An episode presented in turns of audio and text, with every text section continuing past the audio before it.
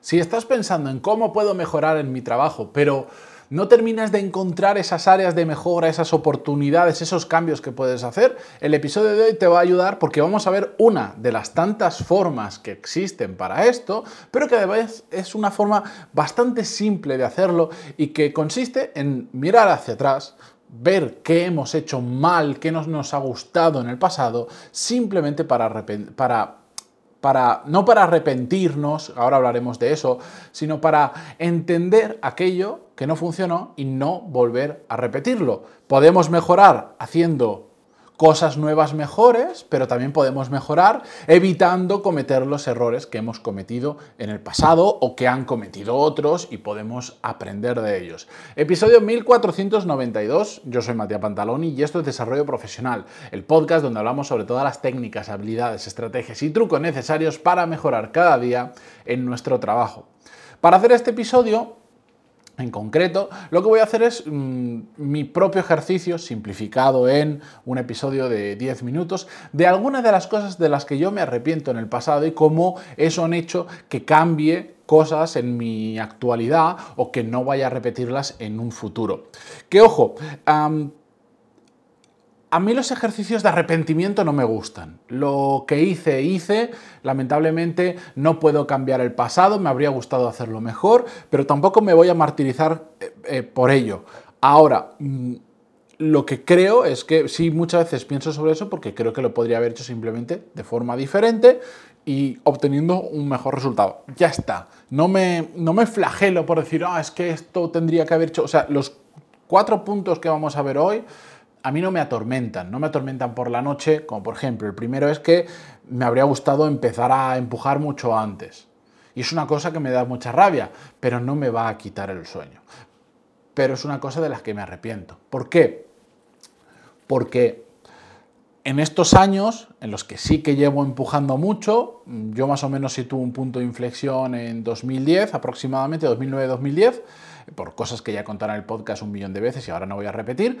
Eh, claro, yo ahora vivo literalmente em, a nivel profesional, a nivel económico y de muchas otras cosas y de oportunidades, de los últimos, especialmente de estos, desde 2010, desde los últimos 12, 13 años, que llevo empujando mucho y en diferente medida, no siempre he empujado más, todo esto ha ido increciendo. Pero muchas veces pienso y digo, si ahora Mm, puedo hacer lo que quiero hacer, como quiero hacer, con quien quiero hacer y me da para ganarme muy bien la vida con ello, ¿qué hubiera pasado si hubiera empezado a empujar antes? Pues que me iría mejor. Muy probablemente, salvo que ocurriera algo muy extraño. Pero la realidad es que el esfuerzo y el esfuerzo con cabeza, no se trata de trabajar con un burro, sino hacerlo con cabeza, Cuanto antes empiezas, antes vas a ver resultados. Pues yo es una cosa que me arrepiento de en la fase, por siempre, da igual la fase en la que estés, salvo cuando eres muy peque, siempre puedes hacer más cositas. Y no nos tenemos que volver locos, pero yo ahora me arrepiento de, por ejemplo, en la universidad, donde ya tienes cierta madurez, un nivel de madurez, porque antes de la universidad en cierta medida eres un niño grande, en mi caso era ya muy alto, pero sigue siendo un niño. Pero ya en la universidad alcanzas un grado de madurez que te permite hacer más cosas y que te, permite estar enfocando ya mucho hacia realmente tu desarrollo profesional. Entonces yo me arrepiento esos cinco años y medio de universidad que estuve estudiando no haber apretado más y no haber empezado ahí a, a hacer más cosas, a verle, no digo haber sacado mejores notas en la universidad, porque de hecho habría tenido cero relevancia hoy en día probablemente, sino al, a que se hubiese despertado ese, esa llama, ese hambre que tengo hoy en día, que existía, pero nunca, nunca dejé que prendiera fuego en el buen sentido. La siguiente cosa que yo me arrepiento, y está muy ligado con lo anterior, es no haber hecho más cosas en paralelo, por ejemplo, en la etapa de la universidad. En la universidad, pues oye, yo me saqué la carrera muy bien, me saqué... Em, arquitectura no es una carrera complicadísima, no es un teleco, no es una ingeniería aeroespacial o, carreras así que son, o, bueno, para mí hay otras carreras como por ejemplo Derecho se me haría bola porque no sé estudiar de memoria y cosas así, pero que no es una carrera complicada, es una carrera laboriosa a la que tienes que dedicarle, sí, muchas horas continua a lo largo del año, es un esfuerzo continuo, pero la verdad es que yo no me dedicaba el día a estudiar arquitectura, yo pues iba a clase, hacía lo que tenía que hacer, pero también tenía un montón de tiempo libre que lo disfruté de mil maneras diferentes, pero me arrepiento de no haber empezado antes a hacer cosas en paralelo, que en un momento dado sí lo empecé a hacer y fue cuando empecé a, ver puntos de inflexión, como pues cuando empecé a presentarme a concursos de estudiantes de arquitectura y empecé a ganar algunos de ellos, que lo he contado 30 veces en el podcast y por lo tanto no lo voy a repetir. Pero eso me demostró, tarde, pero me demostró que si me ponía las pilas, podía empezar a conseguir bastante más cosas de las que me imaginaba y que estaba alineado con lo que yo quería conseguir. Es decir, yo quería hacer más cosas, yo tenía ganas de mejorar y ganas de darlo todo y ganas de montar cosas, pero no lo hacía. Entonces, si en la universidad, desde cero, hubiera empezado a montar, yo qué sé, como si es una asociación de no sé cuánto, este proyectito, esta agrupación de gente para hacer no sé cuánto, un grupo de estudio, yo qué sé, pues me habría ido mejor, porque habría aprendido mucho por el camino, iría pasos por delante, habría tenido nuevas experiencias, habría abierto nuevas oportunidades. ¿Quién sabe dónde estaría ahora? Ni idea. Pero me habría llevado mucho por el camino y de eso me arrepiento. Y por lo tanto, hoy en día em, creo que después de haber visto que cuando te pones a hacer más cosas surgen más oportunidades y al final el resultado de la balanza es que te va mejor, pues tengo mucha más capacidad para absorber, para detectar oportunidades, para saber cuál coger y no, pero en las que me meto, meterme a tope. Y el tener capacidad para hacer varias cosas en paralelo y no limitarme a, este es mi trabajo, estas son mis ocho horas y punto. Que no está mal, que no pasa nada, siempre lo digo, que esto no es o lo haces como yo lo hago o está mal o estás desaprovechando tu vida, para nada, simplemente digo que cuando eres una persona con ambición, con ganas de hacer cosas interesantes y que te vaya bien, hay que intentar aprovechar lo máximo posible nuestro tiempo y para mí es importante explorar oportunidades más allá del core de nuestro trabajo. Me arrepiento también, lo tengo aquí apuntado, ahora cambio de tercio completamente, me arrepiento de no haber defendido más mis ideas en muchos momentos donde especialmente yo tenía mucho criterio sobre el tema que se estaba discutiendo o, que se estaba hablando. Algo que no me gusta de mi forma de ser, de, mi forma de actuar, que, que estoy corrigiendo hace ya tiempo y que ha ido cambiando con el tiempo, pero que todavía tengo que luchar con ello, es que en determinado tipo de situaciones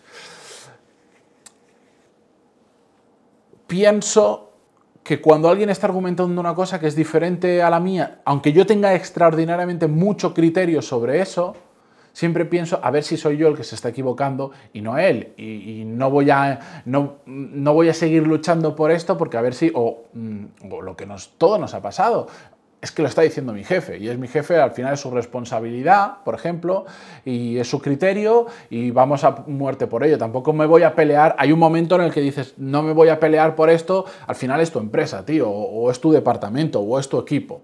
Pues me arrepiento, me arrepiento cuando tengo mucho criterio sobre el tema. Un ejemplo muy tonto. Em, ahora en The Power, en la empresa en la que trabajo, eh, vamos a lanzar un podcast. Vamos a lanzar un podcast de entrevistas que yo no voy a ser la yo no voy a ser el protagonista del podcast, va a ser otra persona y yo voy a participar de vez en cuando. Pero cuando se empezó, esto es un tema que viene desde hace muchísimos años, mucha gente lo ha intentado eh, y cada vez que se ha intentado hacer de alguna manera, ahí sí que he aprendido a meterme. Y ahí sí que puedo decir, no, sí, tal, tal. ¿Por qué? Pues porque bueno, cuando alguien venga, con, si alguien del equipo viene con no sé cuántos miles de episodios y con no sé qué, mm, con no sé, 160.000 personas que escuchan esto cada mes, ostras, pues, pues, pues te voy a escuchar más. A todo el mundo lo voy a escuchar, pero es que aquí tengo mucho criterio y cuando escucho cosas que se plantean que son una absoluta tontería, ahí no me voy a callar. ¿Por qué? Porque tengo mucho criterio. Esas mismas tonterías Em, si yo no estuviera en el mundo del podcast, pues igual ahí sí que me callo o no doy tanto mi opinión, pero si tengo mucho criterio, ya he aprendido con estas cosas decir que no, que os estáis equivocando, que así no funciona, que esto funciona así, así o así. Aquí podemos experimentar, pero en esto que es la base, no. ¿Por qué? Y te lo puedo argumentar de 40 formas diferentes. Y ahí sí que voy a defender mucho mi posición porque he aprendido en que en estas cosas donde tienes experiencia, capacidad, criterio, como le queramos llamar, hay que, mm, hay que defender más nuestra postura. Ahora, si yo ahora me voy a un tema que no tengo ni puñetera idea, puedo dar mi opinión, pero no me voy a poner pesado con mi postura, salvo que lo tenga extraordinariamente claro y a riesgo de equivocarme, pero en general, pues depende mucho la situación he aprendido a saber dónde tengo que defender más mis ideas y dónde menos. Lo que pasa es que antes me cortaba mucho más, pues por los mismos miedos que todos hemos tenido en algún momento, de es que es mi jefe, es que igual yo no sé tanto sobre el tema, es que el síndrome del impostor, de Peter, como le queráis llamar. Pero a todos nos ha pasado. Pues ahora, en algunas cosas, me da exactamente igual quien tenga delante que voy a defender mis ideas. Tampoco soy un kamikaze Oye, si imagínate, yo estoy con los dueños de la empresa para la que trabajo, toman una decisión, yo tengo mucho criterio, yo voy a defender mucho mis ideas. Además, por suerte, mm, la cultura que existe y la relación que tenemos es que puedes defender tus ideas a muerte con ello y nadie se va a sentir atacado ni todas estas historias. Pero hay un punto en el que voy a decir, bueno, yo ya no defiendo más. O sea, he explicado, he puesto mis argumentos, os lo he contado. A partir de aquí, mm, como la decisión final no es mía y es tuya, mm, haremos lo que tú digas. Pero yo a partir de esta línea no la voy a defender más porque ¿qué vamos a hacer?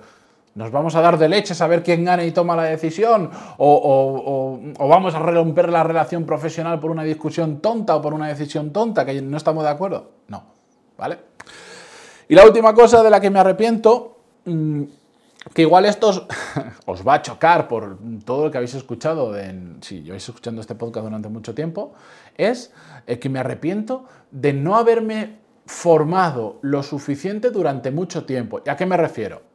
Como os decía, más o menos desde 2010-2011 para mí fue un punto de inflexión en mi carrera profesional, en mi cabeza, en... fue cuando empecé a plantar muchas cosas que poco a poco fueron germinando. Eh, y fue cuando también empecé, no es casualidad, a formarme en muchas cosas a aprender mucho, a leer, a consumir contenido, a hacer cursos, un montón. Pero hasta entonces, mi formación, o sea, lo que yo le dedicaba a formación era, bueno, porque estaba en la universidad, estaba estudiando arquitectura, pues estudiaba arquitectura, me formaba en ello, pero no había nada más extra. No tenía esa inquietud tan grande como ahora de me voy a leer este libro sobre un tema que no tiene nada que ver con la arquitectura. No, no había esa inquietud tan grande como ahora de, ostras, voy a aprender pues, el otro día estaba investigando, por causa de curiosidad, temas, últimamente me ha dado por temas de nutrición, por qué los picos de insulina, la diferencia entre la glucosa y el glucógeno, el almacenamiento en las células de los músculos. No lo tenía desarrollado. Había algo, pero no es como ahora. Y me arrepiento. Y me arrepiento mucho porque es un esfuerzo muy... El, de la curiosidad, el de leerte un poco un libro, que no te tienes que volver loco y leer 14 libros al mes, para nada, pero el ir investigando, el consumir contenido sobre temas así que te interesen o que te puedan aportar de alguna manera, a mí me ha dado en los últimos años un bagaje de la leche, una cultura general muy grande, una capacidad de entender, por ejemplo, en un tema que me interesa mucho, el mundo de los negocios muy grande muy pequeño respecto al total que todavía me queda por entender, pero en el que, en el que me doy cuenta que en gente que está em, trabajando igual que yo, que no tiene esas inquietudes, pues pueden conocer mucho de su trabajo, de su parcelita, pero se pierden la perspectiva general de cómo funciona su empresa, el mercado y el mundo de los negocios en general. Algo lo que yo llevo formándome pues, desde 2010 de forma muy intensa, básicamente es mi obsesión, entre otras, del día a día de aprender sobre negocios y todo esto, porque me encanta y porque a más aprendo, mejor me va profesionalmente. Entonces, eso me lleva a arrepentirme de no haberlo hecho durante más tiempo. Estas cuatro cosas, el no haber empujado, el no haber tenido proyectos paralelos antes, el no haber defendido lo suficiente mis ideas y el, mm, el no haberme formado más durante un periodo de mi vida, me llevan a configurar mi presente, pero también a tenerlo en cuenta en el futuro. Por ejemplo, en el último punto, el de no formarme suficiente. Yo sé que van a haber momentos de mi vida, etapas, como la que estoy viviendo ahora, una, una etapa donde el tiempo que yo le puedo dedicar eh, fuera del trabajo y fuera de la vida familiar a otras cosas es muy reducido porque tengo tres niños menores de tres años, ya lo sabéis, os he dado la turra con eso, tengo un trabajo con mucha intensidad, con muchas horas, pues es muy poco, pero aún así en los arrepentimientos del pasado me dicen, es como una voz que tengo todo el día diciéndome, es cierto, pero si entonces tienes poco tiempo para dedicarle a eso, o has elegido dedicarle poco tiempo a eso por la, por la familiar que he hecho, em, aprovechalo. El poco tiempo que tengas, aprovechalo y no dejes de aprender. Da igual si es escuchando podcast mientras vas conduciendo, si es mm, haciendo apuntes de un vídeo que estás, que, que estás viendo y analizando después de los apuntes, leyendo un rato. Tengo aquí un libro, después de grabar, de hecho, voy a leer 15 minutos porque me apetece y porque me ayuda a formarme. ¿Me entendéis? Los arrepentimientos me ayudan a recordarme hoy y mañana pasado y al otro que esas cosas que no me han gustado en el pasado no pueden volver a ocurrir. Y eso, solo eso, con algo tan simple como eso, decir, esto no me gustó, lo voy a cambiar, ya es una manera de mejorar profesionalmente. Y después hay mil maneras como entendiendo la ecuación de cómo aportamos valor y los diferentes elementos que la componen, que por cierto, y aprovecho, es lo que voy a desbloquear ahora el día 4 de septiembre, ya voy dando fechas, el 4 de septiembre ahora de 2023 vais a tener disponible, voy a lanzar la nueva promoción de mi, de mi nuevo programa, de la nueva versión de Core Skills y vais a tener, para poder ver cómo funciona el programa por dentro, voy a desbloquear el primer módulo, que es un módulo cortito, pero es la base, es la puñetera clave para para hacer el resto del, programa, pero que lo podéis consumir, si no queréis hacer el programa, podéis ver solo eso y solo eso como pieza separada os va a aportar un montón. Es la ecuación de valor, es entender las palancas, no voy a decir cuántas son porque hay una parte que es un poco que prefiero dejarla eh, hasta para que lo veáis, para no desvelar nada, si veis los vídeos lo entenderéis, entender cuáles son las palancas que tenemos que apretar en nuestra empresa para aportar más valor. Así que estad atentos que el 4 de septiembre en coreskills.es vais a tener la nueva promoción de mi programa que le estoy echando un montón de horas. De hecho, vais a ver que muchos vídeos están grabados, eh, no aquí, con una pantalla detrás enorme en este entorno. Es brutal, o sea, bueno, no lo puedo decir yo porque queda mal, pero estoy muy orgulloso de lo que estoy construyendo. Espero que os guste a vosotros también, incluso a los que no vais a comprar el programa porque no es vuestro momento, porque no lo necesitáis, porque no os lo podéis permitir o por lo que sea. Esa parte que voy a desbloquear, ese primer módulo, os aseguro que os va a encantar y os va a servir mucho para reflexionar y tomar acción en cómo mejorar. Con esto yo me despido por esta semana. Muchísimas gracias a todos por estar ahí y el lunes un nuevo episodio porque me voy ya mismo a grabarlo para que esté. Adiós.